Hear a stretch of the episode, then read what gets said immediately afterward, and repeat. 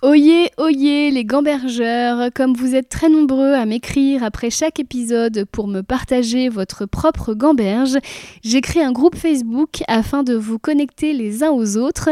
Ce groupe s'appelle Gambergeland, c'est un groupe privé. Pour en être, il suffira de répondre à une petite question et de vous engager à n'y insulter personne. J'ai voulu créer une safe place pour nous, souvent très sensibles et qui nous posons beaucoup de questions.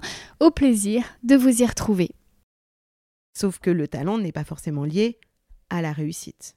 Et notamment dans l'art, euh, où on sait que tout le système de création et euh, hum, d'essai-erreur te permettent d'aller ou pas vers une réussite, mais en tout cas la réussite est dépendante de l'essai-erreur. Donc euh, tu as forcément eu des échecs dans ta création artistique. Et pourtant, ça ne veut pas dire que au moment où on vient te cueillir quand tu es en plein échec, en fait, ce n'est pas un échec puisque c'est juste une étape vers la réussite. On peut pas dire, tiens, elle n'a pas de talent parce qu'en fait, elle est dans l'échec. Non, non, c'est juste que, attends, attends, euh, toi, tu es en train de mesurer le talent au résultat positif, à la réussite, alors qu'en fait, cette personne a du talent, c'est juste que là, elle est dans le process, en fait.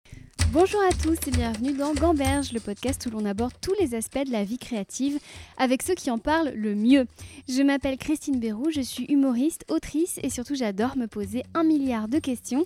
Ici, j'essaye d'apporter un éclairage sur des que j'ai rencontrées tout au long de ma carrière et dont j'aurais aimé trouver les solutions ou en tout cas des pistes dans un podcast comme celui-ci. Avant de recevoir mon invité, Aude Galliou, metteuse en scène et fondatrice de l'Académie d'humour, école visant à professionnaliser les métiers de l'humour, restez un peu avec moi, j'ai des choses à vous dire. Quand j'ai commencé ce métier, je croyais au talent. Je pensais vraiment qu'il y avait des gens qui avaient des dispositions et que si moi je n'en avais pas, eh bien c'était la faute à pas de bol. Comme vous l'expliquera Aude Galliou, la science est incapable de prouver l'existence du talent. Ce que l'on sait, c'est que l'on est avec des dispositions et des différences de façon à créer une société harmonieuse. Kevin Finel nous avait par exemple expliqué que si vous êtes insomniaque, c'est que vous faites partie des gens qui étaient destinés dans la tribu à surveiller le campement. Quand ces dispositions touchent à l'artistique, que ce soit une facilité pour s'exprimer, pour chanter, pour jouer de la musique, c'est comme si soudain on quittait le domaine du fonctionnel pour rejoindre celui du sacré. Oh là là, il ou elle a du talent, quelle chance Cette personne devient une sorte d'élu qu'il est alors normal de placer au centre de l'attention.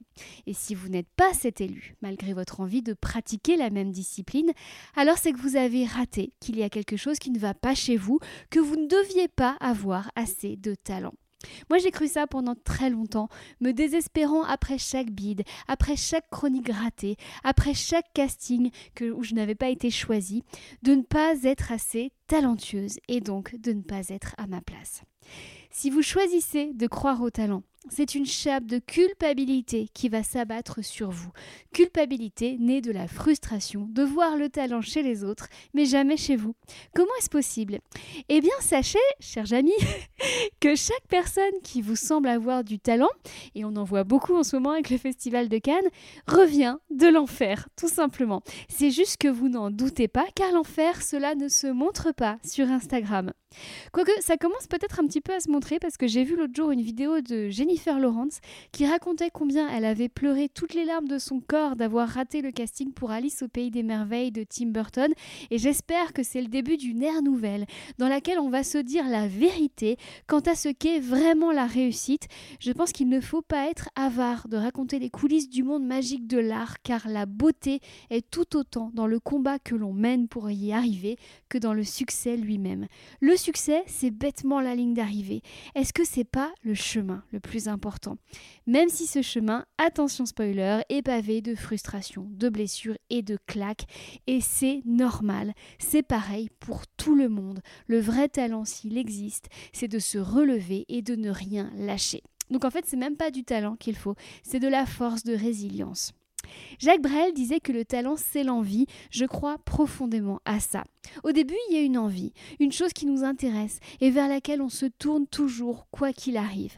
Alors, ça ne sera pas forcément quelque chose d'artistique, cela peut être aussi la cuisine ou la mécanique. Et ce qui va faire la différence entre le hobby et la carrière, c'est l'ambition.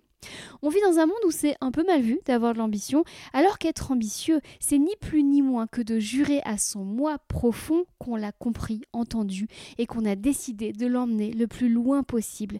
Ce n'est pas une envie d'argent, ce n'est pas une envie de reconnaissance sociale, c'est une question de savoir pourquoi on est fait et de vouloir l'incarner le plus loin possible. Quand j'ai commencé le métier d'humoriste il y a 15 ans, j'avais envie qu'on me dise que j'avais du talent.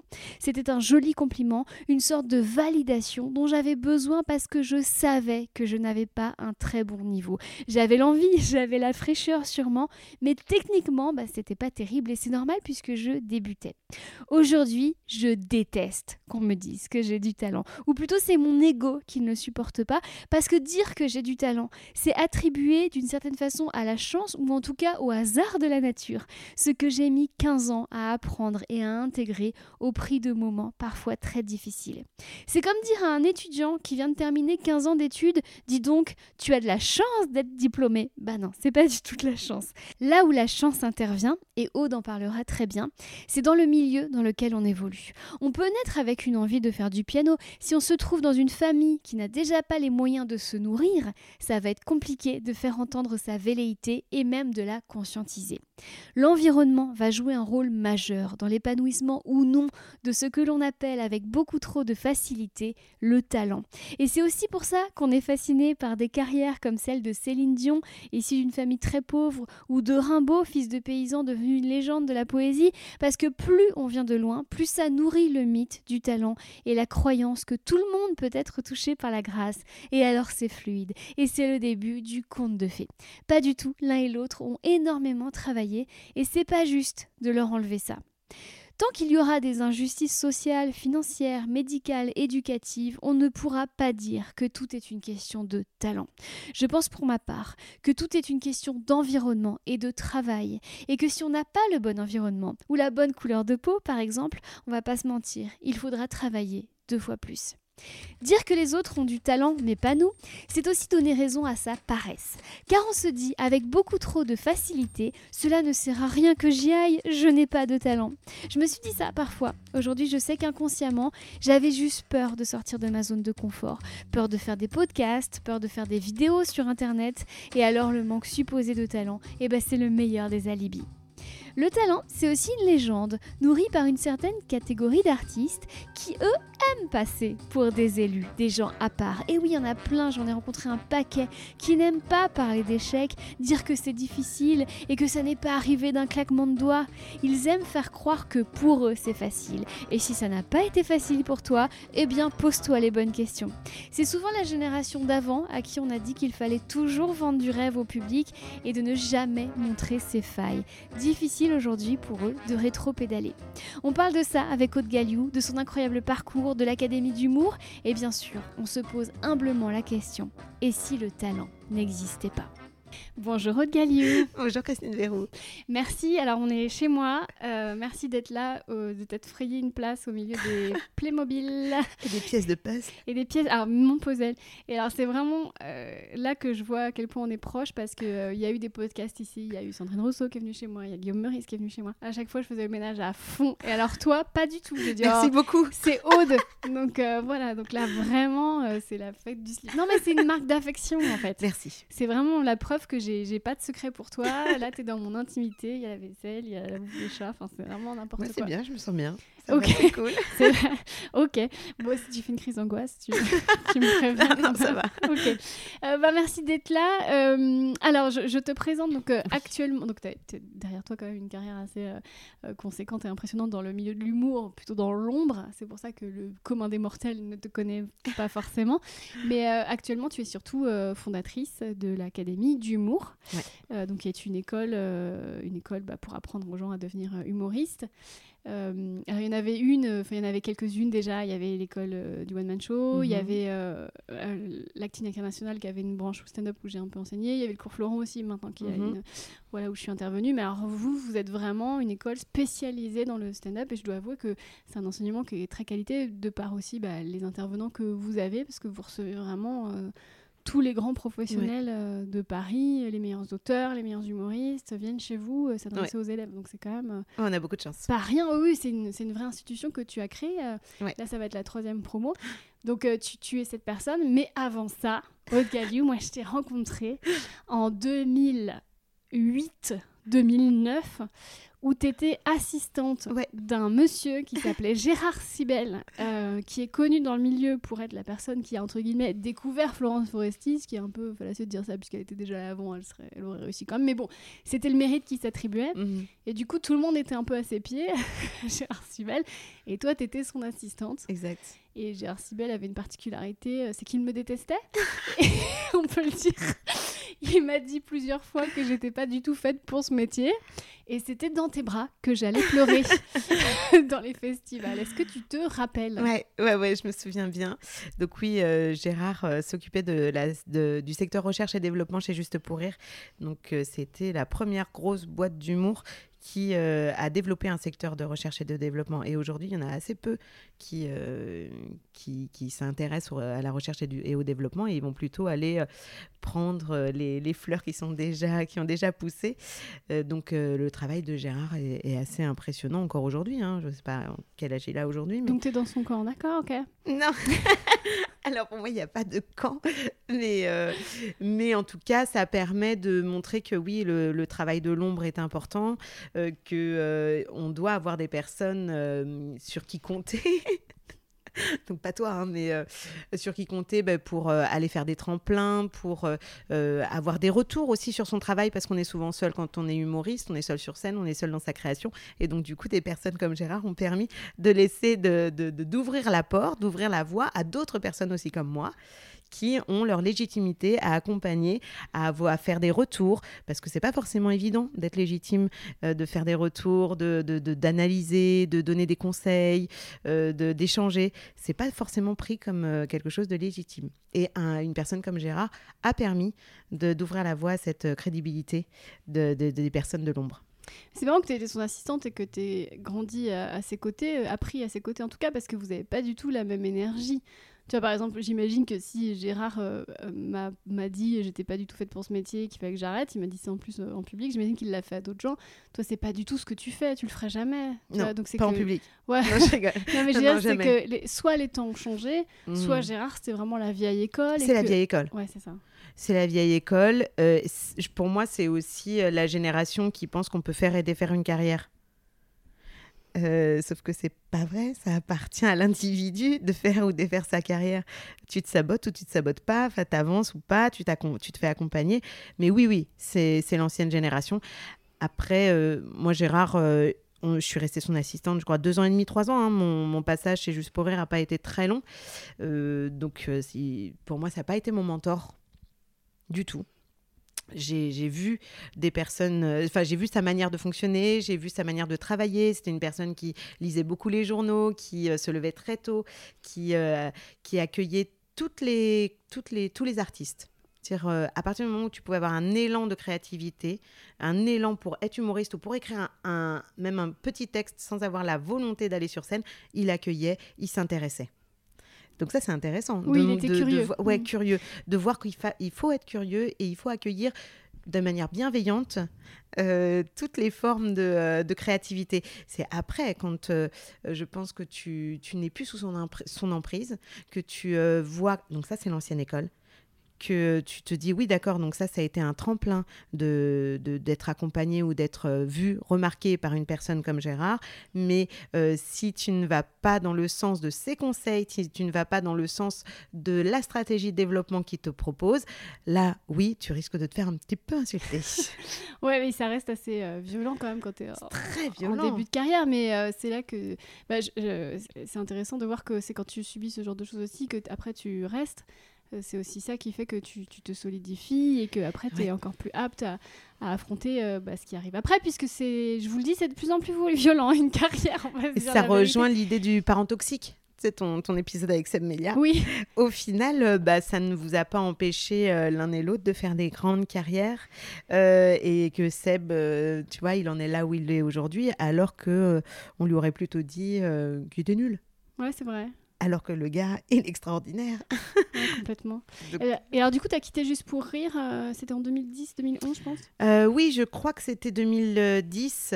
Euh, oui, j'ai fait partie de la grosse vague des licenciements quand Gérard Louvain est arrivé, qui nous avait promis de, de ne licencier personne. Oh euh, c'est la fête des vœux du 1er janvier et où il regroupe tous les salariés. Donc oui, c'est moi qui reprends la main, mais vraiment, personne ne partira d'ici. Oui, donc tout le monde est parti d'ici, évidemment, à sa demande. Donc, mais c'est pas grave. Euh, moi, j'avais pas forcément euh, l'idée ou l'envie de rester dans un grand groupe. pour, pour, me, pour me déployer, ou en tout cas pour... parce qu'il y avait ce système hiérarchique qui, moi, me convenait pas du tout. Et euh, du coup, euh, j'étais très insolente, j'ai toujours été très insolente euh, dans le respect. et du coup, oui, ça ne me convenait pas. Parce que, parce que j'ouvrais ma bouche, que quand je trouvais que c'était pas éthique certaines choses, ou quand ça ne respectait pas ben, les, les, valeurs humaines, ou ouais, ouais, quand il y avait trop d'inégalités selon moi, quand il y avait trop d'injustice, j'avais tendance à ouvrir ma bouche et ça ne convenait pas du tout. Et alors, du coup, qu'est-ce que tu as fait après ton licenciement Eh bien, il y a une personne euh, de chez Juste pour Rire qui a monté son entreprise et qui nous qui a comment? Bruno Baron qui aujourd'hui euh, ne fait plus partie du, du métier. Euh, mais donc Bruno a monté sa structure et il a pris plusieurs d'entre nous donc de chez Juste pour Rire pour pour bah, pour l'accompagner dans, dans ses projets euh, et, donc voilà, et on a fait euh, donc le plus gros des projets qu'on avait avec Bruno, c'était euh, du casting de jeunes talents national et pluridisciplinaire. Donc c'était un petit peu dans la veine d'Incroyable Talent. D'ailleurs, Incroyable Talent nous contactait pour qu'on leur donne nos fichiers d'artistes qu'on avait été chercher, parce que je faisais vraiment de la prospection. Hein. Euh, j'allais chercher, j'allais fouiller des artistes. Euh, c'était les débuts de Facebook aussi, donc c'était assez intéressant. Et, euh, donc, du coup, c'était le, premier gros contrat de Bruno et donc sur lequel il m'a mis avant de faire de l'accompagnement d'artistes. c'était ça, c'était du, du, casting de jeunes talents national et pluridisciplinaire. Donc déjà, toi, ton talent, c'est de trouver les talents. c'est aussi pour ça que je voulais que ce soit le thème de cet épisode, puisque bon, on va revenir sur le reste de ton parcours plus tard, mais faisons déjà un point talent. C'est-à-dire que toi, c'est vrai que c'est ton truc de voir chez quelqu'un le potentiel. Comment tu le vois ça? Euh, C'est vraiment subjectif en un sens, et en même temps, euh, l'expérience du métier l'expérience, euh, la connaissance du public. Je pense qu'il faut avoir beaucoup d'empathie et pour aussi se mettre à la place du public et être soi-même bon public. Je pense qu'on doit vraiment aimer l'humour, on doit aimer être spectateur. J'aime être spectatrice. Euh, j'aime euh, être derrière la scène, j'aime m'émouvoir de quelque chose qui va fonctionner auprès du public et de voir aussi euh, l'évolution, la manière dont euh, l'artiste utilise ses propres moyens et a un œil averti sur ces outils qui lui permettent de progresser. Et donc, euh, moi, j'aime la maïotique, j'ai fait de la philo, ma formation, c'est de la philo, et j'ai toujours été très admirative de, de la maïotique.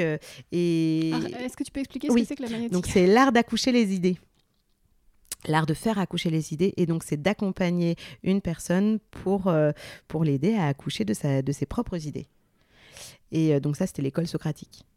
Et du coup, euh, j'ai toujours trouvé ça très passionnant et c'est aussi voir dans tous les cas la valeur de chaque personne et qu'on est égaux face aux valeurs qu'on pourrait avoir. Donc ça, c'est pour moi, c'est une manière de voir le talent, c'est qu'on a tous les mêmes dispositions et après, euh, ce sont les, contextes structurels qui vont nous, nous, accompagner dans la manière de déployer ou de développer euh, nos talents.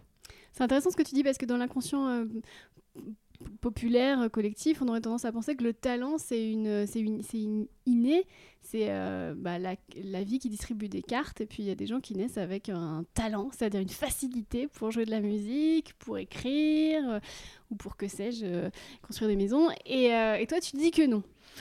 Alors, euh, en fait, c'est une très vaste euh, question sociologique que de définir le talent. D'ailleurs, euh, tous les sociologues s'accordent et les neuroscientifiques s'accordent pour dire que cette question est indéfinissable. La notion de talent est indéfinissable. Il y a des super ouvrages, il y a des super sociologues. Là, il y a un, livre de Sama Karaki qui vient de sortir, enfin qui est sorti en janvier, je crois, aux éditions Lattès, qui s'appelle Le talent est une fiction donc euh, vraiment, c'est très intéressant, son travail est hyper intéressant. Donc elle, euh, c'est une neuroscientifique, euh, mais il y a beaucoup de, de, sociologues, notamment je me souviens plus de son nom exactement, si c'est Jean-Pierre Menguière ou voilà qui qui a une chaire de sociologie au Collège de France et qui a beaucoup travaillé sur le talent. Et toutes les personnes qui travaillent autour de la notion de talent s'accordent pour dire que oui, il y a un côté très euh, mystique, une mystification euh, de la notion de talent, mais euh, la société aujourd'hui et les neurosciences nous montrent que c'est une notion qui est, qui est, indéfinissable, parce qu'on ne peut pas dire est-ce que c'est de l'inné ou est-ce que c'est de l'acquis. Il y a tout un tas de contextualisations qui, qui, font qu'on peut apporter une petite définition du talent, ou en tout cas, euh, mais sans la définir complètement. Donc c'est très complexe et ça reste un espèce de mystère euh, que tout le monde essaye de, comprendre et de définir, mais c'est très opaque en fait. Parce que euh, justement, il y a cette idée. Alors déjà, le talent à la base, c'est le mot talent. Le talent, c'est une unité de mesure dans la Grèce antique et qui, au fur et à mesure des années, est devenue une, une monnaie. Euh, et, après, il y a le mythe autour de ça. Il y a le mythe euh, de, l'évangile, euh, enfin, qui a été développé dans l'évangile selon saint Matthieu. C'est comme ça qu'on dit, hein, de l'évangile selon, enfin, de l'évangile de Matthieu. Je pense qu'on comprendra. où en fait, il y a une histoire d'un maître qui, a, hum, qui donne à ses serviteurs, à trois de ses serviteurs, qui leur donne un nombre différent de talents, donc de pièces de monnaie. Euh, il, leur, il donne à un 5, euh, talents, à l'autre, euh, je sais plus, deux talents, et à l'autre, un talent.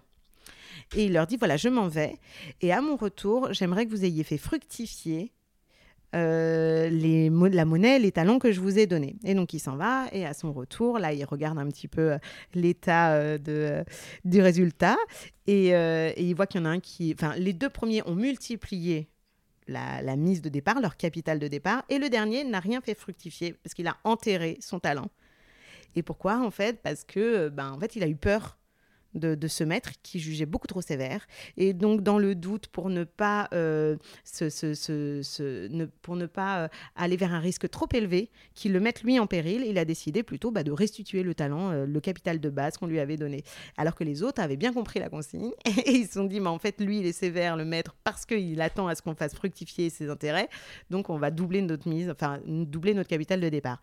Donc, il y a quelque chose de base qui est le talent et quelque chose qui est réparti de manière et qui est euh, donné, donc c'est une métaphore, hein, euh, qui est donné par une, une, entité supérieure, une espèce d'entité divine, et on attend à ce que tu lui rendes des comptes. Donc on distribue les talents de manière très inégalitaire, donc ce sont des prédispositions. Voilà, selon cette, euh, cette parabole du talent. Et, et après, à toi de, de le faire fructifier et de rendre compte des intérêts par rapport au capital de départ qu'on t'a donné. D'accord. Et alors, moi, j'ai envie d'ajouter à ça la notion roulement de tambour. Et là, mes auditeurs me voient arriver gros comme une, euh, une maison parce qu'ils savent très bien de quoi je vais parler. L'idiosyncrasie. oui, oui. oui, du coup, je me suis renseignée parce que je l'ai entendu plusieurs fois dans ton podcast. Mais oui, donc là, donc j'explique parce que j'en parle un peu à chaque fois. Et, et c'est aussi le sujet d'un prochain projet sur lequel je travaille en ce moment. Donc, je suis, je suis à fond dedans. C'est qu'en fait, euh, on est tous faits pour quelque chose de façon à ce que la société soit équilibrée. C'est-à-dire, il y a des gens parmi nous qui sont faits pour le jardinage, il y a des gens parmi nous qui sont faits pour bâtir, pour créer.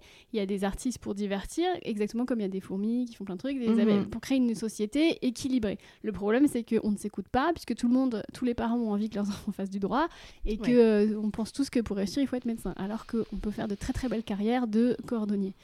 Euh, donc, est-ce qu'il n'y a pas quelque chose aussi Même si c'est souvent les plus mal chaussées. très drôle. Académie d'humour. euh, Est-ce qu'il n'y a pas aussi là quelque chose de la notion de talent, mais plutôt parlons de disposition? Oui. Euh, donc là, ce que tu as dit par rapport au, à l'équilibre de la société, on est euh, et donc de l'idiosyncrasie. Est-ce qu'on n'est pas euh, là dans une espèce d'idéologie un peu marxiste? Plus? On ose dire le, le mot, parce que parce que selon Marx, mais là c'est dans, la condition qu'il y ait une abondance. Tu vois qu'il faut que tout soit en abondance. C'est-à-dire qu'effectivement, on peut avoir de la place pour chaque prédisposition. Alors, est-ce qu'on parle de prédisposition ou de disposition, en tout cas, euh, un intérêt, par exemple. La personne a un intérêt pour les chaussures, pour le cuir, et donc, du coup, on va lui donner tous les moyens de développer, de déployer son intérêt pour le cuir, et donc, il va devenir un bon cordonnier parce qu'il y a aussi assez de cuir. Il y a aussi, pardon, je, pas forcément de cuir, hein, on va parler aussi de tissu et sans parler de maltraitance des animaux. Euh, mais euh... je pensais même pas du tout à ça. Ah, bah, ah bon, ça va, ça va, ça me soulage parce qu'en même temps que je l'entends. Je suis vraiment tout le temps la végane de service. Quoi. Non, non, non. Moi, ça me sensibilise, donc c'est ah. très bien. Non, non, non, c'était. Euh, aussi par rapport à, moi, à mon propos. Euh, mais donc, du coup, il y a assez de, de tissu, il y a assez d'espace de, et de pieds à chausser. Euh, pour donc, il y a une demande. Oui. Et du coup, on peut avoir autant de cordonniers. donc, du coup, tous les talents toutes les dispositions euh, qu'on a et donc tous les intérêts qu'on a envers euh, le métier de chausseur, donc de cordonnier, peuvent être réalisés parce qu'il y a abondance. Abondance de demande, abondance de matière, de matières premières et abondance de dispositions, de personnes qui, puissent, qui pourront faire ce travail. Ça, c'est dans le cas où il y a de l'abondance. Aujourd'hui, je crois que euh, euh, euh, cet effet d'abondance euh, cette condition d'abondance, peut-être qu'elle devient un petit peu. Le truc, c'est que là, on a choisi la métaphore du cordonnier. Moi, je pars du principe que euh, la nature, les choses sont assez bien faites pour que si on s'écoute vraiment, ça s'autorégule et qu'il y ait toujours juste pile poil le bon nombre de cordonniers. Le truc, c'est que là, on est dans une société où tout le monde veut être influenceur ou artiste parce qu'en fait, on est un peu endoctriné à ça. Mm. On est éduqué à, nous faire croire que Kardashian, c'est la réussite. Donc aussi, tout ça, c'est biaisé. Donc je pense que euh, là aussi, ça intervient. bon, je, je, me permets de dire parce que j'ai enseigné et toi, tu es aussi prof à, l'Académie du Monde, c'est que nous, on s'est souvent retrouvés dans nos, dans nos classes avec des gens qui étaient là pour des mauvaises raisons. C'est-à-dire, et eux, ils vont se triturer la tête sur pourquoi j'ai pas de talent, j'ai pas de talent, alors qu'ils ne sont juste pas à leur place et qu'ils sont là parce que ce qui leur fait envie, euh, c'est la lumière et pas forcément euh, parce qu'ils ont quelque chose à dire. Ça, un... Oui, ça, c'est intéressant parce que tu... là, tu parles de notion de réussite. Tu as utilisé le mot réussite aussi? Oui, probablement. Et, euh, et du coup, euh, est-ce que euh, le talent est lié à la réussite? Est-ce que on va déployer son talent pour aller vers la réussite? Mais qu'est-ce que veut dire la réussite? Est-ce que, par exemple, dans le cas des arts, qui, est le premier domaine, hein, les arts ou le, ou scientifique, qui sont les premiers domaines dans lesquels on a développé le champ sémantique du talent? Là, aujourd'hui, maintenant, les talents, euh, c'est un grand marché international et de mondial des talents. C'est comme ça que tu appelles tes élèves, d'ailleurs. Tu dis pas les élèves, tu dis les talents. Je dis les talents. Mais euh, parce que euh, on, s'est posé la question, justement, est-ce que ce sont des artistes? Oui, ce sont des artistes en voie de professionnalisation. Donc, si on entend le mot artiste comme « ça y est, je suis artiste parce que je suis professionnel de l'art », donc ça, c'est pour nous, c'est l'objectif de devenir professionnel de l'art, artiste. Est-ce que c'est artisan? Oui, mais c'est un terme euh, euh, qui, qui, peut être euh, mal compris si on dit artisan de l'humour. Dans l'absolu, c'est la réalité, mais marketingment parlant, c'était moins fort. Et talent parce que... Alors, il y a plusieurs choses. Est-ce que c'est parce que c'est nous qui avons décelé nous, personnes jugeantes un peu de l'Académie d'humour sachante, est-ce que c'est nous qui avons décelé ce talent? L'idée, c'est non, c'est pas ça. C'est pas qu'on a décelé les talents, c'est pas qu'on a. Mais par contre, on se dit, les personnes ont un talent parce qu'elles ont envie d'eux. C'est un peu comme le cordonnier de tout à l'heure. beaucoup le talent, c'est l'envie. Moi, je pense que le talent, euh, c'est l'envie, c'est l'intérêt pour quelque chose. Et après, avoir quelles sont les conditions euh, euh, extérieures, environnementales qui nous sont données pour déployer cet intérêt cette capacité, cette aptitude, parce qu'on a des aptitudes aussi. Euh, je peux très bien adorer les maths. Non, je crois que je pourrais pas adorer les maths sans en avoir les aptitudes. Euh, donc non, c'est pas viable. Mais, euh, mais on a des aptitudes, on a un intérêt. Quels sont les moyens, les conditions extérieures et environnementales qui me sont données pour déployer, pour développer ces aptitudes? Donc pour nous, c'est ça, un talent, le talent de l'Académie d'humour. Les talents de l'Académie d'humour, c'est les personnes qui ont un intérêt, qui ont une envie, qui ont une manière de se projeter dans ces métiers. Et après, euh, ben, on va les accompagner, on va leur, leur offrir un dispositif d'accompagnement, de développement dans lequel ils pourront trouver les moyens de devenir artistes professionnels. Hmm parce que parce qu'on estime aussi que les aptitudes, ben, les facilités, les capacités doivent être développées et accompagnées. Et pour ça, il faudrait que tout le monde ait vraiment les mêmes chances d'aller développer ses aptitudes et ce qui fait que bah, là, ce serait super parce que dans ce cas-là, c'est aussi la société qui est complètement responsable de cette, euh, de cette idiosyncrasie. Euh, puisque la société met en place par le biais des éducations positives et donc en éliminant tous les privilèges, euh, elle met en place bah, tous les outils de formation, d'éducation qui... Tu penses qu'elle y parvient, toi? Ah non, c'est bien. Que, à t'écouter, j'avais l'impression que tu, tu pensais qu'on était dans une espèce de société idéale où ah euh, l'école de la République et fonctionne parfaitement. Euh, pas du tout. D'ailleurs, euh, l'épisode avec Kevin Final, Kevin en avait parlé, il mm. disait que vraiment l'éducation telle qu'elle est broie toutes les velléités, les rêves, et pour nous mettre dans une espèce de norme qui, qui annule complètement exactement. Toute, toute marginalité. Or, la marginalité, c'est le progrès et l'art. Donc, on est, C'est ça. Et en fait, dans l'art, c'est l'idée de, de dépasser les règles Sauf qu'en fait, dans l'éducation euh, telle qu'elle est aujourd'hui, euh, c'est d'imposer des règles, c'est de montrer la manière d'utiliser et, euh, et, et, de jouer avec ces règles. Sauf qu'en fait, le, principe de la discipline artistique, c'est de dépasser les règles et d'aller en créer d'autres, etc. Donc aujourd'hui, ce n'est pas le cas. L'éducation ne, ne, permet pas, est clivante, appuie les différences, souligne davantage et creuse les différences entre les personnes. Et donc, du coup, on ne peut pas parler de déploiement et d'aide au, développement des, talents par le par, par, par l'éducation. C'est pas c'est pas vrai aujourd'hui. C'est drôle parce que là, en t'écoutant, je, bah, évidemment, je pense à ma fille. Parce que je ne suis pas seulement dans une maison, je suis également dans un laboratoire de recherche où j'ai un talent de 5 ans. Euh, Jeanne, donc, qui fait les, premières parties du spectacle que tu mets en scène. donc, indirectement, tu mets en scène ma fille.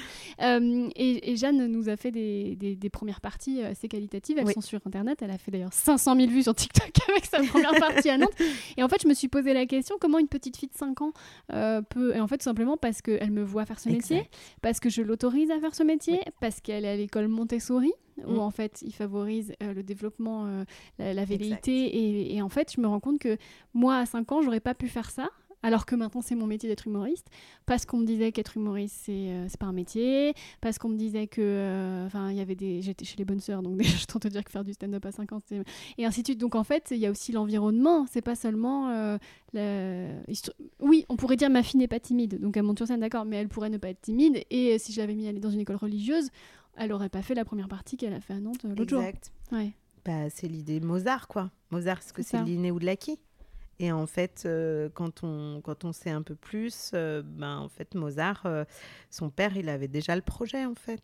Alors, Avant, il avait créé une méthode. Ouais, mais j'allais t'en parler parce que tu connais Robert Greene, j'en ai beaucoup parlé avec Seb Melia dans le podcast de Seb Melia. Ah non, ça me dit rien. C'est un philosophe américain que j'aime beaucoup qui a écrit un livre qui s'appelle Excellence et il a fait des recherches sur comment on arrivait à l'excellence. Uh-huh. Et en fait, il a analysé Mozart, Darwin, les Beatles, Marie Curie.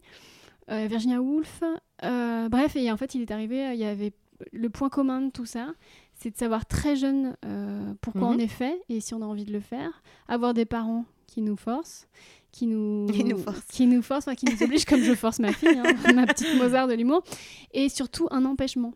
C'est-à-dire que tous, euh, jusqu'à très tard, Léonard de Vinci, Michel-Ange, ils ont été empêchés de faire ce qu'ils voulaient vraiment.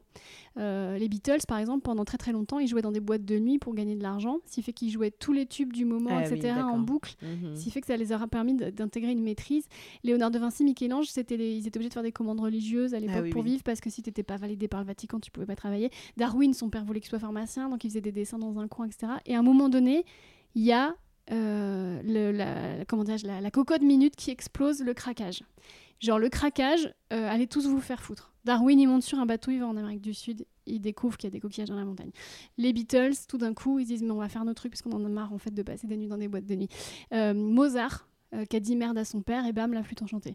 Et en fait, je trouve ça assez dingue qu'il qu faille, tu vois, une espèce de moment où tu es obligé de, de, travailler ton art jusqu'à la perfection. Mhm. Et puis tout d'un coup, craquage, allez tous vous faire foutre et bam, chef-d'œuvre, la Joconde. Tu vois ce que je veux dire? Mais est-ce que euh, la Joconde ou la flûte enchantée aurait existé? Et euh, les Beatles, tels qu'ils sont, euh, s'il n'y avait pas eu cette contrainte? Et ben voilà, c'est ce que dit Robert Greene. Ah d'accord. Tu vois, c'est ça, en fait, c'est complètement en corrélation, c'est en interdépendance totale. Hmm. C'est le, le côté aussi euh, la création originale et l'inspiration. Mhm. C'est-à-dire que aujourd'hui, tout a été fait, tout a été vu, etc. Mais comment on va s'approprier ce qui a déjà été fait, comment on va s'en inspirer malgré soi, hein, parce que des fois, euh, on se dit pas forcément je vais m'inspirer de machin, euh, c'est malgré nous, parce qu'on on s'est beaucoup renseigné, on a été curieux, etc. Et en fait, euh, bah, ça crée pourtant de l'originalité, mais parce qu'il y a eu toutes ces inspirations, il y a eu toute cette curiosité, et donc pour moi, c'est aussi un peu la même chose, tu vois, Mozart, Flûte enchantée, ou les Beatles, en fait, c'est parce qu'ils ont tellement, tellement été baignés dans des contraintes et dans des obligations de bien faire qu'ils savent aussi s'en dédouaner. Oui, c'est-à-dire qu'il faut maîtriser son sujet pour Ouais. sublimer le sujet. Oui, oui, il y a, il y a aussi ce, ce courant-là euh, qui dit, euh, euh, qui dit il faut 10 000 heures Mhm. euh, de pratique pour, pour se dire qu'on est spécialiste. Et du coup, est-ce que ça rejoint pas aussi l'idée que souvent, on te dit, ah bah t'as du talent, mais a posteriori c'est-à-dire que euh, tu vois la, la masse des résultats, la multiplication des résultats, et c'est en voyant la multiplication des résultats positifs et donc de réussite qu'on se dit tiens cette personne a du talent. C'est pas avant. Il y a aussi ce, ce Hmm. courant-là. Donc c'est est-ce que c'est est-ce que le, le- le- le- le talent est dépendant du résultat aussi? On peut très bien dire tiens cette personne euh, elle a des, des- des facilités, des dispositions pour euh, oui, elle a des dispositions euh, pour, euh, pour faire des, des- des- des chaussures, on va dire, pour dessiner des chaussures. Euh, mais tant qu'elle n'en a pas fait, tant qu'elle n'a pas réalisé, tant qu'elle n'a pas fabriqué des chaussures, on ne peut pas dire qu'elle a du talent. Donc c'est les résultats, donc c'est la praxis. Bah, il y a un côté marketing du talent aussi. Oui, aussi. Parce qu'il y a des gens qui ont du talent, mais qui sont dans l'ombre, donc on dira, on, on collera jamais l'étiquette talent. Et puis, euh, et puis un jour, euh, tu vois, c'est c'est con, mais Oui, mais ça, c'est le marketing. Donc, effectivement, ça, c'est dans l'idée de commercialiser le talent et euh, de, montrer, de créer des modèles de réussite. Sauf que le talent n'est pas forcément lié à la réussite. Et notamment dans l'art, euh, où on sait que tout le système de création et euh, hum, d'essai-erreur te permettent d'aller ou pas vers une réussite, mais en tout cas la réussite est dépendante de l'essai-erreur. Donc euh, tu as forcément eu des échecs dans ta création artistique. Et pourtant, ça ne veut pas dire que au moment où on vient te cueillir quand tu es en plein échec, en fait, ce n'est pas un échec puisque c'est juste une étape vers la réussite. On peut pas dire, tiens, elle n'a pas de talent parce qu'en fait, elle est dans l'échec. Non, non, c'est juste que, attends, attends, euh, toi, tu es en train de mesurer le talent au résultat positif, à la réussite, alors qu'en fait, cette personne a du talent, c'est juste que là, elle est dans le process, en fait. Hmm. Là, c'était le podcast avec euh, Mathieu Madénian sur euh, le bide et on en a également parlé avec Brian Joubert euh, quand il parlait de, de toutes les chutes. Oui, ouais, il a quand même passé une partie de sa carrière à se casser la gueule Oui. pour être finalement champion du monde. Donc je trouve que c'est une très très belle Mhm. métaphore. Et c'est vrai que du coup, en fait, je pense que le talent, c'est une facilité, mais que toi seul, tu sais que t'en as. Tu vois, enfin, comment expliquer? Par exemple, je, je, par exemple, je sais moi que j'ai ce qu'on pourrait appeler peut-être du talent quand maintenant je mets une heure à écrire un texte que j'aurais mis 8 heures à écrire il y a 10 ans. Et là, je me dis, là, je vois que j'ai une. Mais à quel prix? C'est la praxis, ça. C'est la pratique. Donc moi, ce que j'appelle le talent, en fait, c'est la pratique, c'est le, métier. bah, ça va être un petit peu les 10 000 heures pour, euh, Ouais. pour devenir spécialiste, par exemple. Mais euh, ça dépend des courants de pensée, parce qu'il y en a d'autres qui euh, vont se dire, et ça, euh, le livre de Sama Karaki le dit très bien, quand donc, le talent est une fiction, où elle dit, en fait, c'est c'est arrangeant aussi pour la majorité des personnes de se dire que euh, euh, bah, le talent c'est quelque chose d'inné, c'est quelque chose un petit peu de, divin, de transcendantal, Euh, ça nous arrive comme ça. Au moins, ça évite de- d'expliquer pourquoi le talent est là, pourquoi la réussite est là, pourquoi les, les dispositions sont là. C'est un petit peu comme euh, si, euh, bah voilà, euh, tu, c'est, c'est beaucoup plus facile de dire, oh là là, il pleut ou il y a de l'orage, c'est parce que c'est les dieux qui sont en colère, que d'expliquer, non, en fait, c'est une histoire de cumulonimbus. non, c'est beaucoup plus facile d'aller sur, oui, c'est transcendantal, quoi. Et c'est aussi une bonne excuse, je pense, pour les gens qui auraient voulu faire une carrière artistique et qui disent. euh, plutôt que de dire j'ai pas eu le courage, j'ai- eu, peur ou je, je suis pas, j'ai pas voulu guérir, euh, affronter mon côté sombre, ils vont dire ah j'avais pas assez de talent. C'est une excuse de l'échec. Ils vont dire voilà en fait Florence Foresti elle avait du talent. J'étais pas fait pour ça. Voilà c'est ça. Ouais. Ouais, ouais, ouais, complètement. J'aurais pas pu être un grand danseur, je n'étais pas fait pour ça. En fait, tu aurais pu être un grand danseur, déjà d'une, si tu l'avais voulu, si tu avais été euh, euh, sensibilisé à ça, euh, si tu avais mangé aussi euh, autrement, parce que l'éducation alimentaire, euh, ça, ça joue beaucoup. Si donc tes parents t'avaient accompagné là-dedans, si tu avais mis à disposition bah, tout le système de concours aussi. Et donc, il y, a aussi ça, d'ailleurs, je pense à ça dans, les concours, parce qu'il y a aussi une, individualisation du talent. Mhm. C'est l'individu qui est mis en, exergue, qui est, qui, est, qui, qui, est, valorisé à l'extrême. Euh, tu vois, les talents du football, les talents, euh, bah, même euh, nous, hein, dans l'humour. Hein, un artiste qui va. D'un coup, va y avoir des différences de salaire extraordinaires. La valeur pécuniaire, la valeur financière et économique que représente un artiste va aussi montrer sa différence de qualité beaucoup hmm. dans notre société moderne. Alors qu'en fait, est-ce que vraiment euh, les, le, la valeur euh, financière euh, montre que tu es de meilleure qualité ou tu as de meilleure qualité qu'une autre personne? Non, je ne crois pas. mais, c'est la valeur qu'on exactement c'est la valeur qu'on va, va accorder à l'individu alors qu'en fait souvent cet individu ben il y a eu un cadre familial il y a eu euh, un cadre d'éducation, de mise à disposition des outils. Donc en fait, c'est une histoire de coopération. Donc on va mettre l'accent, on va mettre tous les projecteurs, toutes les lumières sur une personne, alors qu'en fait c'est tout un système coopératif euh, qui est, organiciste de la société, qui fait qu'on peut mettre en avant une personne. Après, ça appartient à chacun des individus euh, starifiés de dire est-ce que en fait tout, tout, tout ça doit m'appartenir? Ou est-ce qu'en fait euh, ça relève de tout un système et de tout un contexte environnemental et que je ne devrais pas aussi répartir ces richesses. Le chance. Donc pour reprendre l'exemple de ma fille qu'on a sous la main, donc j'utilise, c'est qu'en fait ce qui permet qu'elle fasse ses première partie, c'est que, un, elle me voit faire, donc elle a envie de faire comme maman. Et tu lui permets. Et, et, elle part en tournée avec moi. Toi, tu lui permets de jouer dans le spectacle que tu mets en scène. La prod, bonne nouvelle, permet qu'un enfant de 5 ans joue dans le spectacle. Mhm. Et surtout, en face, il y a une société qui valorise le talent et le côté, ah, une petite fille de 5 ans sur scène, on va l'accompagner et on va trouver ça génial et on va liker et on va faire buzzer, etc. Euh, parce qu'aussi, on est dans une société qui aime, euh, comment dirais-je, célébrer. Euh, c'est pour ça qu'on fait à la télé des concours de cuisine, des concours de. C'est qu'on aime euh, célébrer, on aime mettre dans le. On, aime ce qui brille un peu. Oui, et la compétition. Ouais, c'est ça. Et les concurrences. Et euh, on parlait de Mozart tout à l'heure. En fait, c'est pas dingue qu'un gamin de 3 ans ou de 4 ans arrive à ce niveau de piano. Parce que, regarde, en Chine aujourd'hui, euh, des gamins de 3-4 ans qui arrivent à faire des concours à des niveaux pas possibles de piano, c'est quotidien. Euh, aussi parce que. Euh, parce que bon, on est beaucoup plus nombreux et que la Chine s'est mise dans un système de compétition à l'extrême du marché des talents. Euh, donc euh, voilà, c'est leur force, euh, ils ont envie. Donc aujourd'hui, on est accompagné effectivement par toutes les, émissions et par tout ce système vraiment de... On est dans l'ère de l'individualisme à l'extrême. Hein. Donc du coup, forcément, on, a envie, on a besoin de, s'extasier devant la rareté, devant ce qu'on pense être la rareté. Alors qu'en fait, c'est pas rare du tout. Hein. Les capacités comme ça sont pas rares. C'est juste après comment on a mis en place tout un contexte, toutes des conditions environnementales.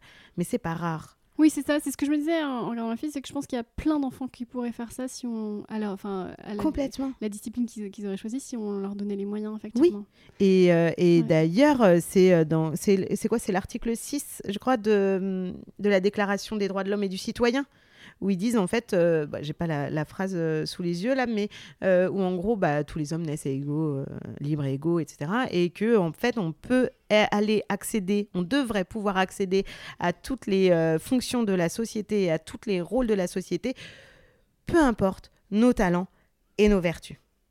Je crois. il ne faut pas que je dise des bêtises. Je l'ai noté quelque part.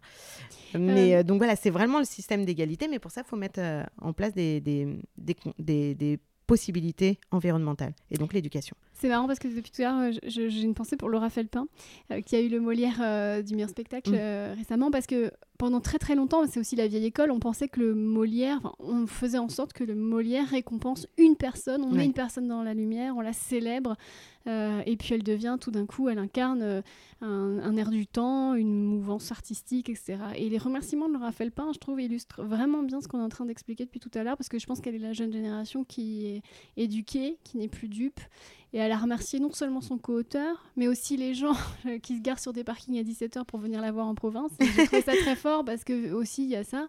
Et elle a remercié Florence Foresti, donc qui était donc ça, ça pour le coup son, mentor. son mentor et qui était présente. Et j'ai trouvé que c'était un très beau moment de, de du, du, métier parce que tout d'un coup elle disait en fait si je suis là c'est parce qu'il y a eu cette coopération. Voilà, c'est ça.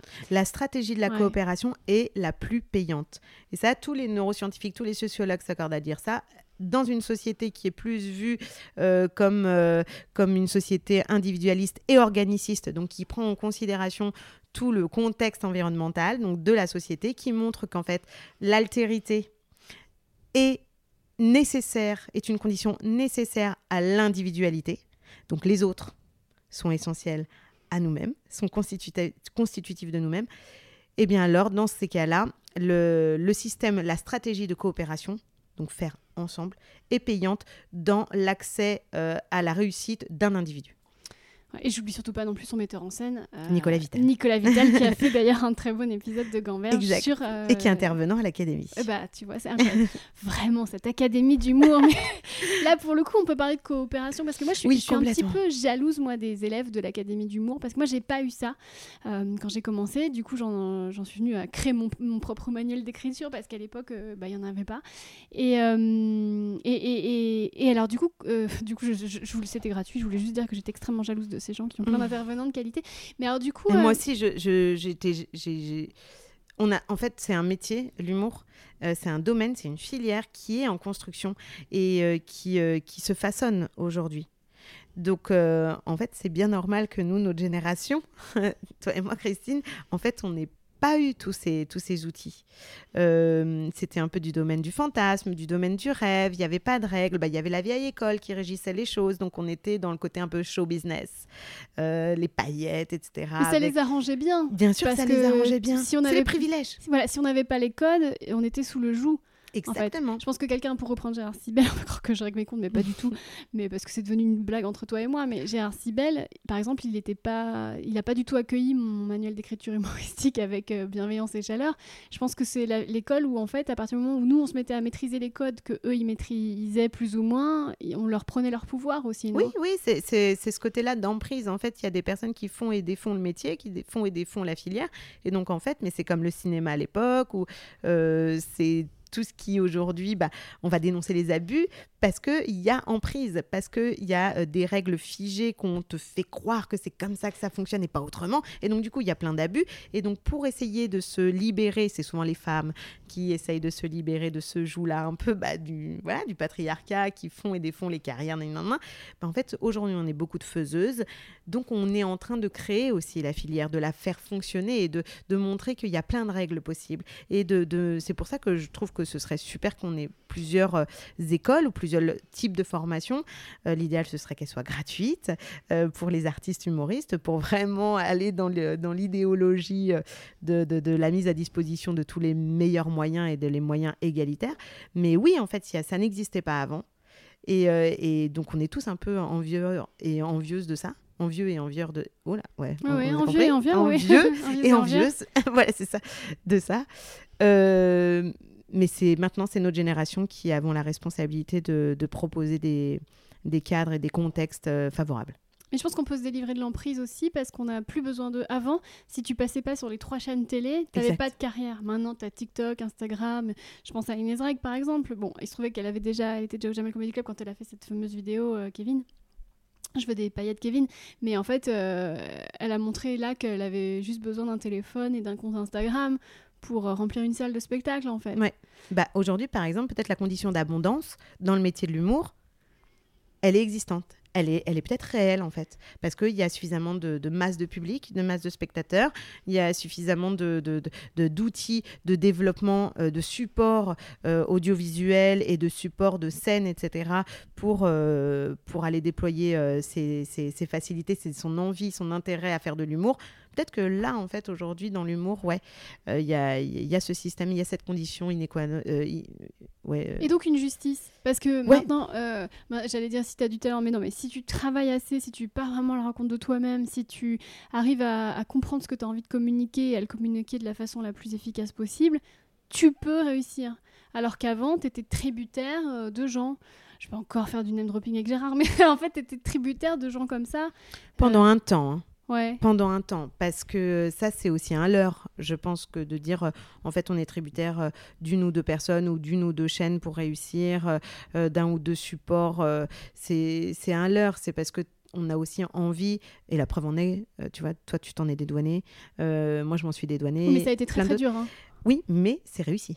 Oui, mais c'est fait. C'est-à-dire qu'en fait, c'est aussi nous et notre, euh, notre capacité interne de dire, OK, je vais donner de la, du pouvoir à cette personne pour continuer à avoir une emprise sur euh, ma carrière ou euh, c'est aussi une excuse à un endroit pour se dire bah moi j'ai pas assez la force de développer ça de de, de, de, de, m'indépendantiser de ça. J'ai besoin du jugement j'ai besoin de la validation de ce genre de personnes Euh, et c'est aussi pour ça que peut-être que moi c'est que maintenant que, euh, que je, je suis indépendante que je suis autrice et metteuse en scène c'est que maintenant à 40 ans alors qu'en fait je, je le sais depuis peut-être 20 ans que je veux faire ça mais en fait c'est que maintenant que vraiment je, je l'assume parce que il y a, tout, ce parcours avec tout tous ces emprises euh, par des personnes qui pensent faire et défaire ta carrière. Il y a plein de choses en fait.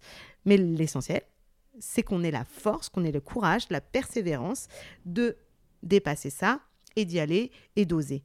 Mais tout le monde ne peut pas faire ça parce que dans le talent, il y a aussi ça. Euh, c'est un peu ce système de méritocratie. Euh, de ben, la- le mérite, c'est talent plus effort, talent plus persévérance, talent plus euh, bah, formation, etc. Euh, bah, c'est pas euh, donné à tout le monde parce qu'il y a plein de différences euh, de base et d'inégalités de base. Et donc, du coup, si on t'a sabré le moral depuis que t'es petit en disant ah, t'es nul ou t'es pas assez bien pour ça, ça, ça, ça, ça, bon, ben, des, des, des, des mots qu'on va pouvoir t'imposer ou t'étais pas faite pour ça, nan, nan, nan, plus tard dans ta carrière, bah, en fait, ça va te laminer, ça va pas te permettre de, franchir le portail, quoi. Tu n'y arriveras pas. Hmm. Mais il y a aussi l'adage tout ce que tu fais te prépare à ce que tu es destiné à faire. Et je pense à ton parcours. Parce que tu vois, tu dis oui, j'ai j'ai 40 ans, il y a que maintenant que je m'assume en tant qu'auteur et metteuse en scène. Mais le fait d'avoir euh, été dans ces milieux-là, euh, de découverte de jeunes talents, d'avoir été sur les routes, d'avoir. euh, en fait, ça permet. de- En fait, il fallait cette formation-là Ah ouais, pour que sûr. tu crées l'Académie d'humour. Bien sûr. Parce que ce qui fait que tu es à la tête de l'Académie d'humour aujourd'hui, c'est ce, c'est le fait que tu sois à la fois metteuse en scène et auteur, mais également euh, découvreuse de talent. et que j'ai fait de la prod Ouais. et que euh, ah oui oui ça je renie pas ça du tout et de toute façon je me suis toujours dit oui pour euh, pour demander à quelqu'un de faire ton café vaut mieux que tu saches le faire avant Mhm. et, et du coup Ouais. euh, moi je ne sais pas faire le café mais mais donc je demande à personne de me le faire très bon ton café Christine Ah, euh, non, mais oui, je, je pense que c'est très formateur, euh, surtout justement dans des filières comme ça qui sont en constante évolution euh, et où on se dit, bah moi je suis contre la- le système hiérarchique, je suis pas d'accord avec les, les grands groupes de production d'humour, pas tous, hein, mais à l'époque j'étais pas d'accord avec plein de choses. Ben oui, mais alors pour ça, forme-toi en fait, si tu veux avoir un avis constructif et si tu veux avoir un avis tout court, si tu veux juger. Euh, essaye de savoir sur quoi tu bases ton jugement. Et donc oui, il fallait que j'apprenne à ce que c'est la production, que euh, je, fasse tous les corps de métier, la diffusion, euh, tout, pour après, sans, exceller dans chacun d'ailleurs, mais pour après décider de, du trajet et avoir une vision à 360 aussi.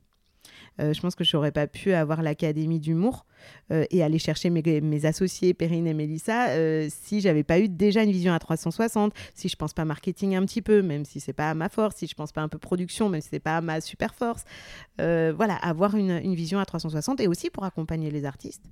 En, se positionnant un peu comme, euh, j'aime pas ce mot, mais un peu comme sachante. Et c'est aussi pour ça, c'est parce que j'aime pas ce mot qu'on est, euh, qu'on collabore et qu'on coopère avec beaucoup de gens. Comme ça, il y a plein de sensibilités et d'expériences différentes. Mais, euh, mais oui, de, se dire, bah, en fait, je serais pas et je n'apporterai pas ce que je peux apporter aujourd'hui en allant chercher plein d'autres personnes avec lesquelles je travaille. Je n'apporterais pas ça au talent si j'avais pas eu tout ce parcours de vie et ce parcours dans ce métier. C'est sûr et certain. Surtout qu'à accompagner des artistes, euh, tu as connu tous les problèmes avec les artistes.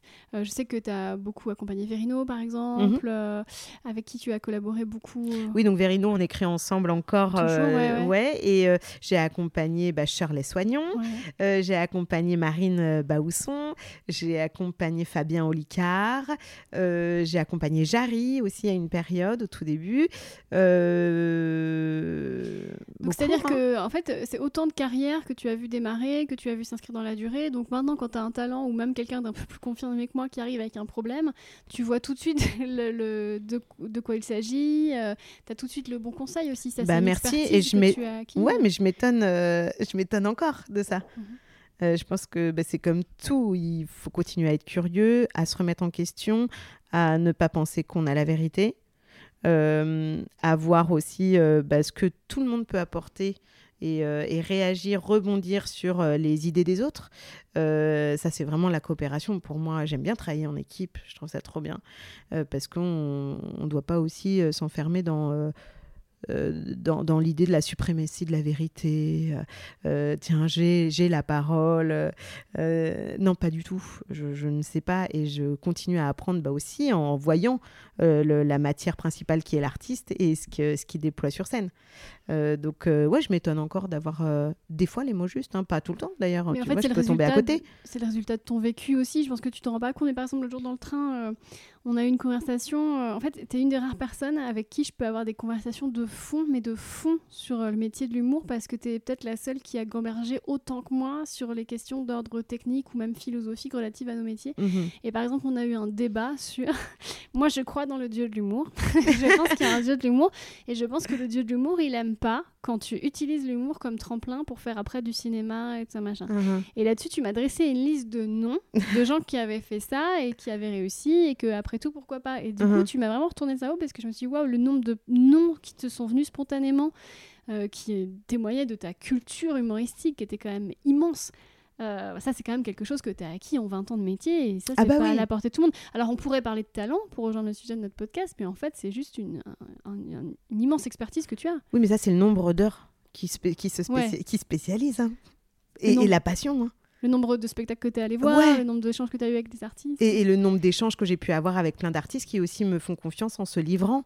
Parce que tout le monde ne se livre pas en, en- en donnant toutes les Donc, le problématiques. talent, c'est la curiosité aussi. Ah, je pense. Ouais. Ouais, ouais. Oui, pour, pour en revenir à la notion de talent, vraiment basiquement, euh, peut-être une question que, que nos auditeurs se posent, c'est que toi, quand tu reçois le- les premiers jours de classe euh, de cours, euh, Mhm. comment tu peux voir, je vais parler très crûment, mais qui a du talent et qui n'en a pas? Euh, ah, donc déjà, nous, on fait des sélections, on fait des Ouais. auditions en amont. euh, où euh, là, c'est vrai que c'est un petit peu stressant. D'ailleurs, il y a certains intervenants qui disent Moi, je viens pas. hein. Je viens pas parce que je veux pas me mettre dans la position du juge et euh, je suis pas. Et c'est souvent d'ailleurs des, des humoristes ou des anciens humoristes qui disent Ah, Moi, ai, j'en ai trop souffert, je viendrai pas à ton truc. Ok. Euh, mais d'ailleurs, nous, on fait des auditions et des sélections parce qu'on ne veut pas euh, juste juger sur euh, un dossier ou euh, sur une vidéo. On veut échanger. On veut aussi qu'il y ait une cohésion de groupe, tu vois, ça, ça, qu'on ne serait pas des meilleurs individus et notre talent ne serait pas développé si on ne coopérait pas avec les autres. Donc, on a un vrai moment d'échange et là, on essaye de cerner l'envie, la motivation. Euh, qu'est-ce qui anime pour faire ce métier? Peut-être aussi que tu feras pas forcément et c'est ok pour nous d'ailleurs euh, parce que euh, euh, tu feras pas forcément carrière en étant sur scène mais peut-être en étant manager en étant auteur ou autrice metteur en scène etc et donc de voir un petit peu quelle est la, bah, la fibre artistique et la fibre de, curiosité autour de ce métier et quelles, vont être tes inspirations. C'est hyper important les inspirations. Euh, et, et donc là, on a un moment d'échange. De là, on choisit. euh, On que tu t'excuses très quand tu dis ouais, c'est trop ouais, dur. Ouais. C'est trop dur. Et euh, c'est aussi pour ça que, bah, tu vois, là, nous, on est dans un système euh, vraiment euh, qui, pour l'instant, me convient pas de ouf parce que ça va contre mon idée de, de- de philosophie morale et politique, euh, de se dire, bah, en fait, on doit choisir des personnes aussi en fonction de leurs privilèges. Donc, euh, privilège de pouvoir payer euh, 5500 euros pour l'année. Vous avez des boursiers quand même. hein? Oui, euh, oui, on a des boursiers, mais il y a des personnes qui viennent auditionner et qui vont être dépendantes de la bourse. Hmm. Donc ça, c'est un critère social. Ouais. Et en fait, la bourse n'est pas, euh, n'est pas donnée sur critères sociaux. Ah ouais. Donc euh, ça va être plus, euh, ben oui, cette personne, je pense qu'elle a plein de dispositions et euh, j'ai envie de des, l'accompagner. des Mais mécènes en fait, ce sont des mécènes qui choisissent. il y a Fanny Jourdan. Voilà, c'est ça. Je voulais pas citer son nom, mais Euh, donc Fanny Jourdan euh, qui, euh, qui nous a aidés dès le début, c'est extraordinaire. Donc Fanny donne une bourse donc euh, productrice qui a produit Kairon. qui est la première productrice, productrice femme d'humour en France. Ouais, voilà. Ouf. Il y en a eu d'autres, hein, tu elle vois, produit mais Kairon. elle, euh, elle, elle produisait Kairon. Ouais, Shirley. Ch- Non, Shirley, non. Non, d'accord. Non, non, non. Euh, Paul Taylor, euh, Donald Jacksman, Min, Tania Dutel, les French Twins, ou les Twins, je sais plus comment euh, ça s'appelle. Il m'en manque. Paul Taylor. euh, Oui, bon, bref, elle pèse quoi. ouais. Ouais, ouais, c'est ça. Et donc, elle a choisi de mécéner des élèves. Exactement. Ouais. En fait, euh, Fanny euh, travaille vraiment depuis un long moment à la reconnaissance étatique de l'humour. Euh, l'humour est une filière, l'humour engendre énormément de- d'emplois et pour elle, ben, au même titre que le théâtre va être... euh, euh, l'humour est employé dans les entreprises, dans euh, justement le management des talents en entreprise. Euh, tu vois, les discours de Barack Obama, ils ont clairement été écrits avec beaucoup d'humour et certainement il a été coaché par des humoristes. Euh, donc c'est une vraie valeur ajoutée aujourd'hui, l'humour. Il y avait des vannes dans le discours de William euh, lors de la, du couronnement du roi Charles. Eh Et je me ouais. suis dit, il n'aurait pas pu les écrire tout seul. Non. Mais c'est c'est dingue ça. Ouais, ouais. Mais et on sait à quel point, de toute façon, l'humour c'est le premier outil de euh, protection psychologique ou euh, de, dépassement de soi, euh, de, de, communication avec les autres, de, mise en communauté, enfin voilà, de tout. Donc oui, c'est quelque chose d'extraordinaire l'humour.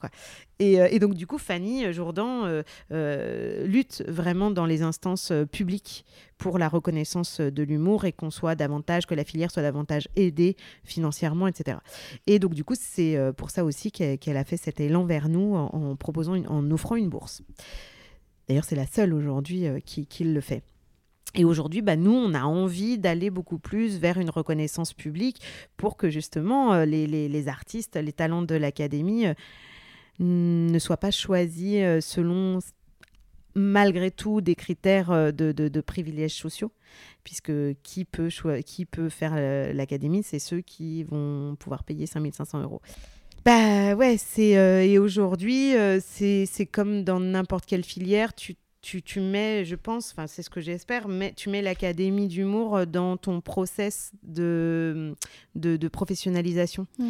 Euh, donc tu te dis ouais la première année, Donc, les gens qui se demandent, c'est 5000 euros par an, hein, c'est ça? C'est 5500 euros Ouais. par an, ouais. Il y a 500 euros de frais d'inscription qui, euh, jusqu'à maintenant, étaient euh, pris en charge par la SACD qui nous soutenait. Je pense que cette année, la SACD va, va pas nous soutenir parce qu'ils ont tendance à soutenir les, élans, les premiers élans, les premières années, mais pas forcément la suite. Donc, il faut qu'on continue à aller chercher euh, de l'argent.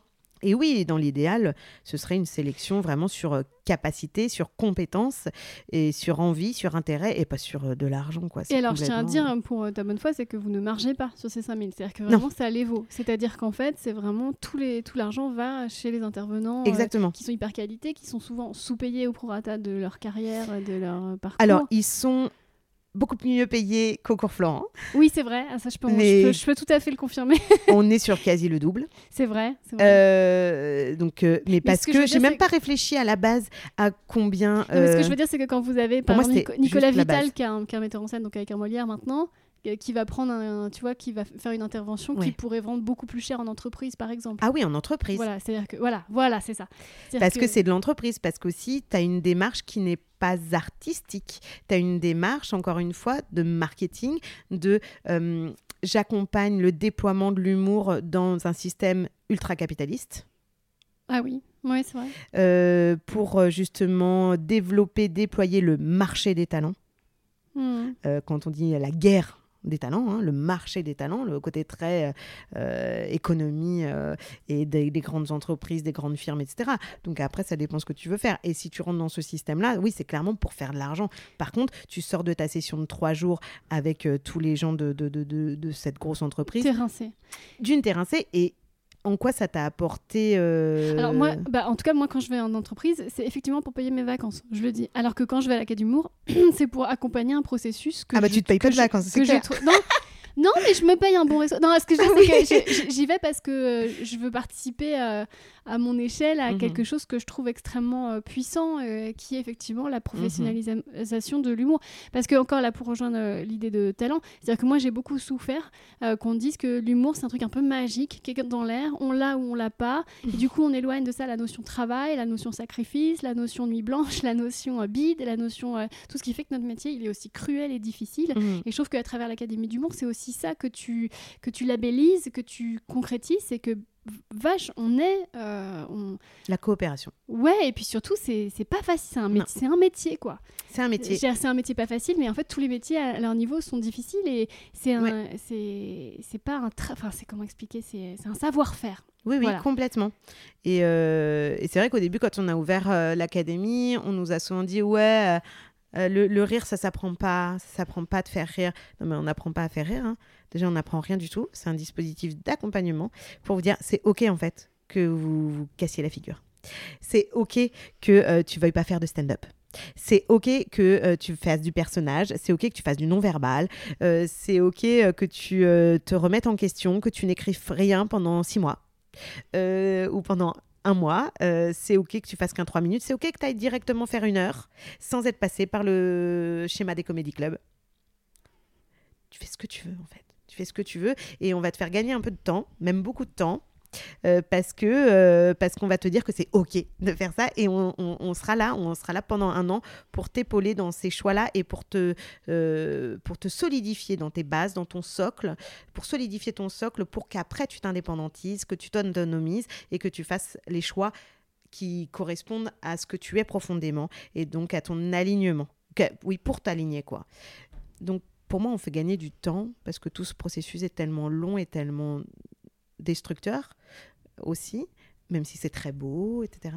Euh, donc on gagne du temps en disant que tu vas passer par toutes ces étapes et on te prépare à passer par ces étapes.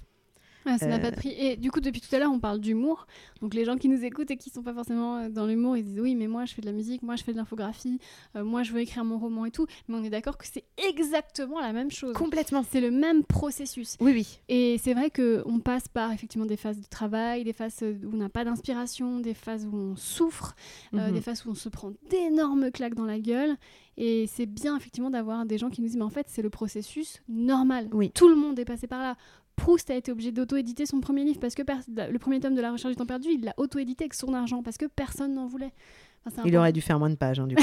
ça lui aurait coûté moins cher. Ouais, c'est ça. Mais, encore une fois, il, était rentier, donc il avait les moyens. S'il avait été pauvre, tu vois. Ah bah voilà, genre, il- voilà, tout, tout ça, c'est n'aurait les... pas eu la, la le contexte environnemental, exactement. Mais euh, comment lettre de Moulin Alfred de Musset Alfred de Musset, phobie sociale. Il était persuadé que tout ce qu'il faisait, c'était de la merde. Bah lui, il avait pas les quatre accords Toltec. non mais c'est bête, mais en fait, on passe tous Mhm. par là. On passe tous par là et c'est important aussi de se dire, c'est aussi pour ça que j'écris ce podcast, se dire, en fait, la création, c'est difficile.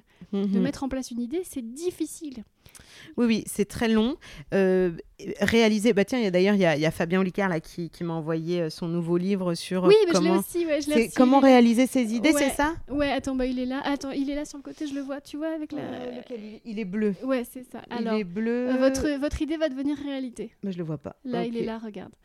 Votre idée va devenir Ouais, réalité. bon, voilà. Et donc, euh, réaliser ses idées, se donner les moyens de réaliser ses idées, etc. Fabien Lucas Et- qui va bientôt venir parler de ce livre dans Ah, d'accord. Bon, je je l'ai pas encore lu parce que je l'ai reçu, euh, je reçu la semaine dernière, enfin, fin de semaine dernière, donc je l'ai pas ouvert. Mais euh, je, je me doute que c'est ça, c'est euh, de passer par plein de phases de construction, de déconstruction, de d'auto-sabotage aussi à des endroits. De est-ce que est-ce que c'est encore euh, possible d'aller jusqu'au bout de cette idée? À quel moment je, me dis non non c'est pas possible et euh, vaut mieux que je lâche l'affaire tout de suite? Bon, lui, il a plein de clés et d'outils pour euh, Oui, mais savoir si dire, ses En idées fait, sont viables. C'est normal d'écrire jusqu'à 3h du matin en disant je suis un génie et de se réveiller à Ah midi oui. en disant putain j'ai écrit de la merde. Oui, ça c'est normal. Non mais c'est vrai. Enfin voilà, tu connais mon histoire mais le nombre de bits que j'ai pris. Tu vois ce fameux jour où Sibelle m'a dit tu n'es pas faite pour ce Mhm. métier. euh, bah si ce soir-là je m'étais arrêtée, euh, je serais vraiment passée à côté de Mhm. de mon destin alors que c'était euh, extrêmement violent. Moi, on m'a dit aussi, hein, tu n'étais pas du tout faite pour ça. hein. Et ça venait de femme en plus. Donc, euh, le Alors, coup je- été encore plus dur. Je vous dirige sur le podcast sur la rivalité féminine avec euh, Marie-Aldine Gérard où en fait tu sais il y a peu de place. Oui, je et- l'ai pas encore écouté Alors bah, ça va te Mhm. parler parce qu'en fait on est comme ça entre nous parce qu'il y a peu de place et que Exact. et qu'on n'a pas confiance en nous. Quelle violence. Ouais, ouais. D'ailleurs, en parlant de confiance en soi, euh, aussi, je suis allée donner une masterclass chez vous il n'y a pas très longtemps. Et alors, euh, j'ai eu peut-être 10 questions et la moitié, c'était sur euh, c'était des syndromes d'imposture qui s'exprimaient Mhm. de façon détournée. Ça aussi, c'est un peu le mal-être de notre société. C'est-à-dire qu'il y a plein de gens qui n'ont absolument pas confiance en eux. Ouais. Ça aussi. euh, Oui, oui, ça c'est. euh, Mais ça c'est pareil, c'est le contexte environnemental et euh, donc toutes les. tout- tous les. Tous les messages en fait qu'on t'envoie dès le départ et aussi euh, toute cette compétitivité ou ce système de notes à l'école qui fait que ben en fait tu as une mauvaise note en maths, oublie les maths même si tu es passionné par les maths, oublie les maths en fait.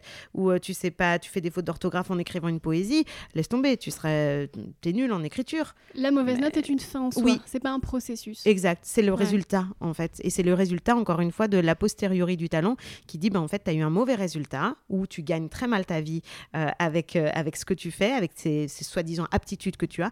Donc, clairement, tu as beaucoup moins de qualité qu'une personne qui gagne énormément d'argent. Et donc, tu as moins de talent que cette personne-là. Alors qu'en fait, cette personne-là, ça se trouve, elle a- elle n'a pas, euh, c'est pas à, à qualité égale du tout. Ouais. Tu sais que Thomas Edison, quand il a découvert l'ampoule électrique, ils étaient une centaine sur le coup à chercher des ampoules électriques. Et Thomas Edison, pourquoi il a réussi? Parce qu'il a rien lâché et que Et qui s'appelle Edison. Ouais. Et que du coup, Il s'est dit putain, je suis Thomas Edison, normalement je suis De censé découvrir l'ampoule électrique. Et, et du coup, ce- son fameux filament en bambou là, euh, en fait, il avait tout essayé. Il avait essayé des cheveux, des trucs, des machins et tout. Mhm. Et en fait, pourquoi lui il a réussi et pas les autres? Parce que lui, il est allé vraiment euh, jusqu'au bout, genre jusqu'au millième essai. Mhm. En fait, c'est ça. Bah, c'est ça, la persévérance et la pugnacité, la résilience, et ne, mais, ouais, et ne pas accorder euh, trop d'importance à- au jugement qu'on va, qu'on va, que les gens vont transférer sur toi, parce que c'est que des histoires de transfert et de tiens, moi j'ai vécu ça dans mon, ensan- dans mon enfance où on m'a appris à juger les autres de cette manière, donc je le renvoie à la personne. Et juger l'autre aussi, c'est une façon de dire euh, bah moi je fais pas ce qu'il fait. Exact. Euh, donc je suis pas bien, donc je vais le juger comme ça. Moi, ça me dédouane de ne pas euh, prendre de Exactement. risques. Alors qu'en fait, euh, c'est aussi, euh, bah, là pour revenir à la rivalité féminine ou quoi que ce soit, ou euh, de manière générale, bah, en fait c'est ce qui va te faire aussi grandir. Euh, moi je le vois bien en étant une personne de l'ombre. Euh, au final, j'accompagne les personnes à être mises en lumière, euh, à se donner les moyens de, de leur projection, de leur idée, de leur idéal. En fait, c'est hyper enrichissant. Et je, je- aujourd'hui, j'ai confiance en moi, pas partout, mais à plein d'endroits aussi parce que j'ai accompagné la réussite de certaines personnes.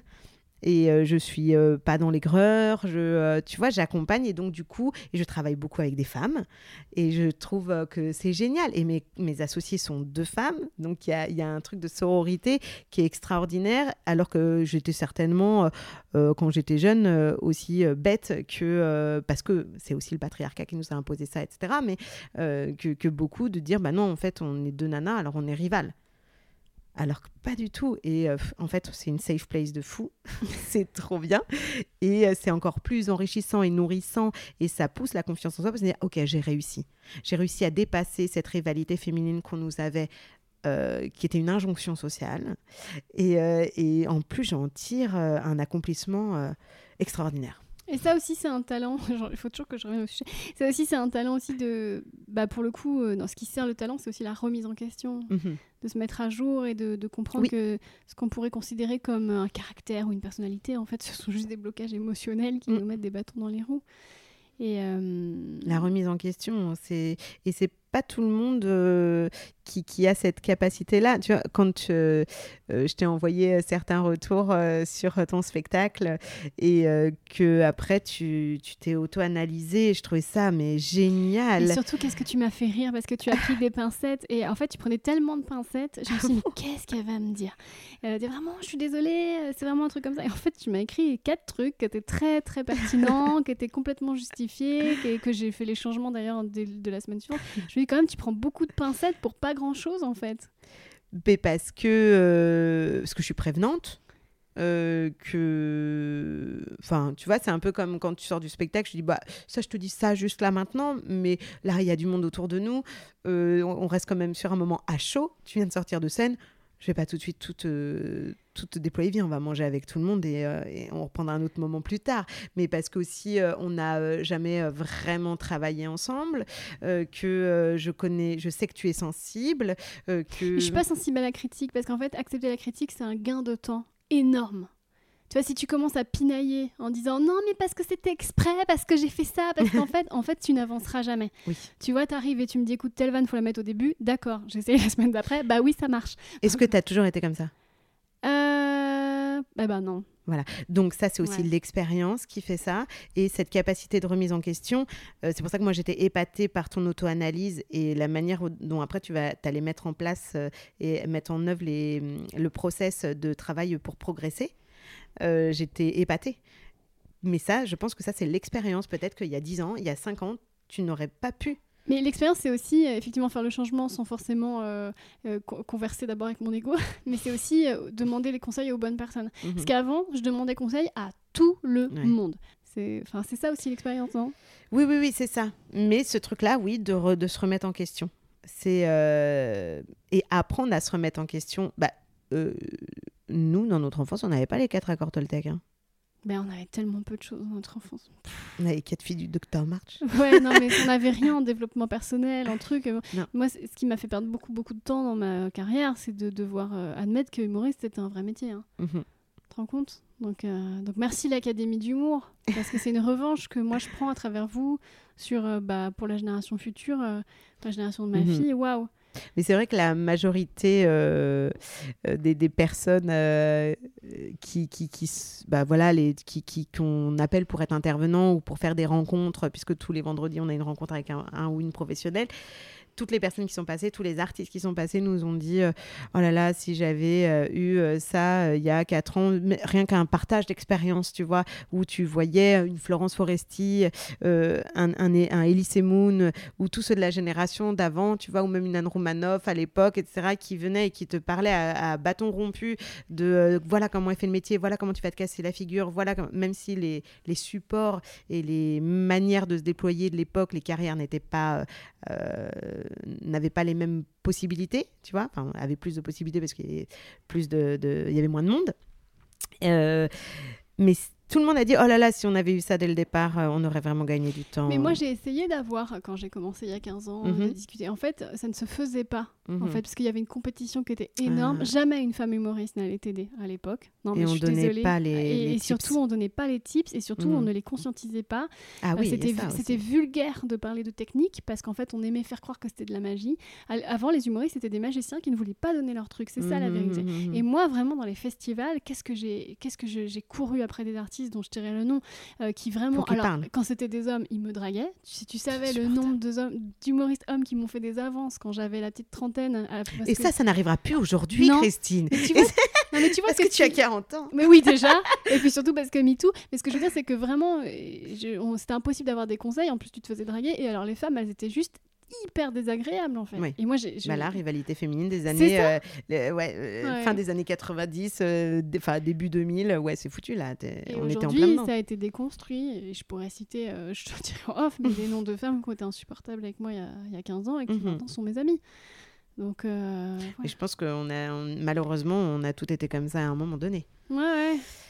Et heureusement que les choses changent. Donc bref, si vous êtes créatif et que vous nous écoutez, dites-vous que vous êtes vraiment dans la bonne époque parce que Oui, il y a 15 ans, c'était vraiment pas facile. hein. Et puis avec toute cette, euh, euh, ouais, ouais, toute cette, euh, toute cette veine de, de- de- de- du management des talents, où vraiment dans les grandes entreprises, on va essayer, on va faire en sorte euh, de déployer les talents, de leur donner les moyens de, etc. Après, euh, ça a ses, ses systèmes aussi, euh, ça a ses paradoxes et, et ça a ses controverses, évidemment, euh, Mhm. puisque après tu payes le talent, il y a des différences sociales et qui, qui sont beaucoup trop injustes et trop inégalitaires. Mais n'empêche que oui, on est dans la valorisation euh, des talents sans penser que ce sont des talents innés. C'est ça, c'est du, c'est un travail. C'est un travail. C'est euh, ouais, ouais, c'est une envie. Mhm. C'est même un appel, je pense. Oui, et qu'il faut écouter, et qu'il faut qu'on doit écouter. Exactement. Exactement. Mhm. Le talent, c'est ça. Eh bien, merci au Galu. Je pense qu'on a bien fait le tour. Euh, écoute, euh, tout te semble. euh, tu... Au pire, on fera un épisode 2 parce que je pense que toi et moi, on peut discuter pendant des heures. Je vais éteindre ce podcast. On va reprendre un café oui, avec et plaisir. on va débriefer le podcast en Ok. disant Ah, mais on n'a pas dit ça, on n'a pas dit ça. Oui, oui, il y, a- il y a juste la, la phrase de la Déclaration des droits de l'homme et du citoyen euh, que, euh, que j'aimerais repréciser, euh, ou que toi tu repréciseras Oui, en bah, tout cas, pour euh, être juste quand même, c'est quand même un de nos fondements de, de notre liberté. quoi. D'accord, bah, ju- juste après, je, je la mettrai. Eh bien, merci au Galio. Merci. Merci d'avoir écouté cet épisode jusqu'au bout. Alors la phrase exacte de la Déclaration des droits de l'homme est donc La loi est l'expression de la volonté générale. Tous les citoyens ont droit de concourir personnellement ou par leurs représentants à sa formation. Elle doit être la même pour tous, soit qu'elle protège, soit qu'elle punisse. Tous les citoyens étant égaux à ses yeux sont également admissibles à toutes les dignités, places et emplois publics selon leurs capacités et sans autre distinction que celle de leur vertu et de leur talent. Voilà, c'est finalement la semaine prochaine que je recevrai le mentaliste et génie en tout genre Fabien Olicard pour parler de son nouveau livre Votre idée va devenir une réalité. En attendant, ce qui va devenir une réalité, c'est qu'on se retrouve donc la semaine prochaine et d'ici là, je vous souhaite de gamberger juste ce qu'il faut.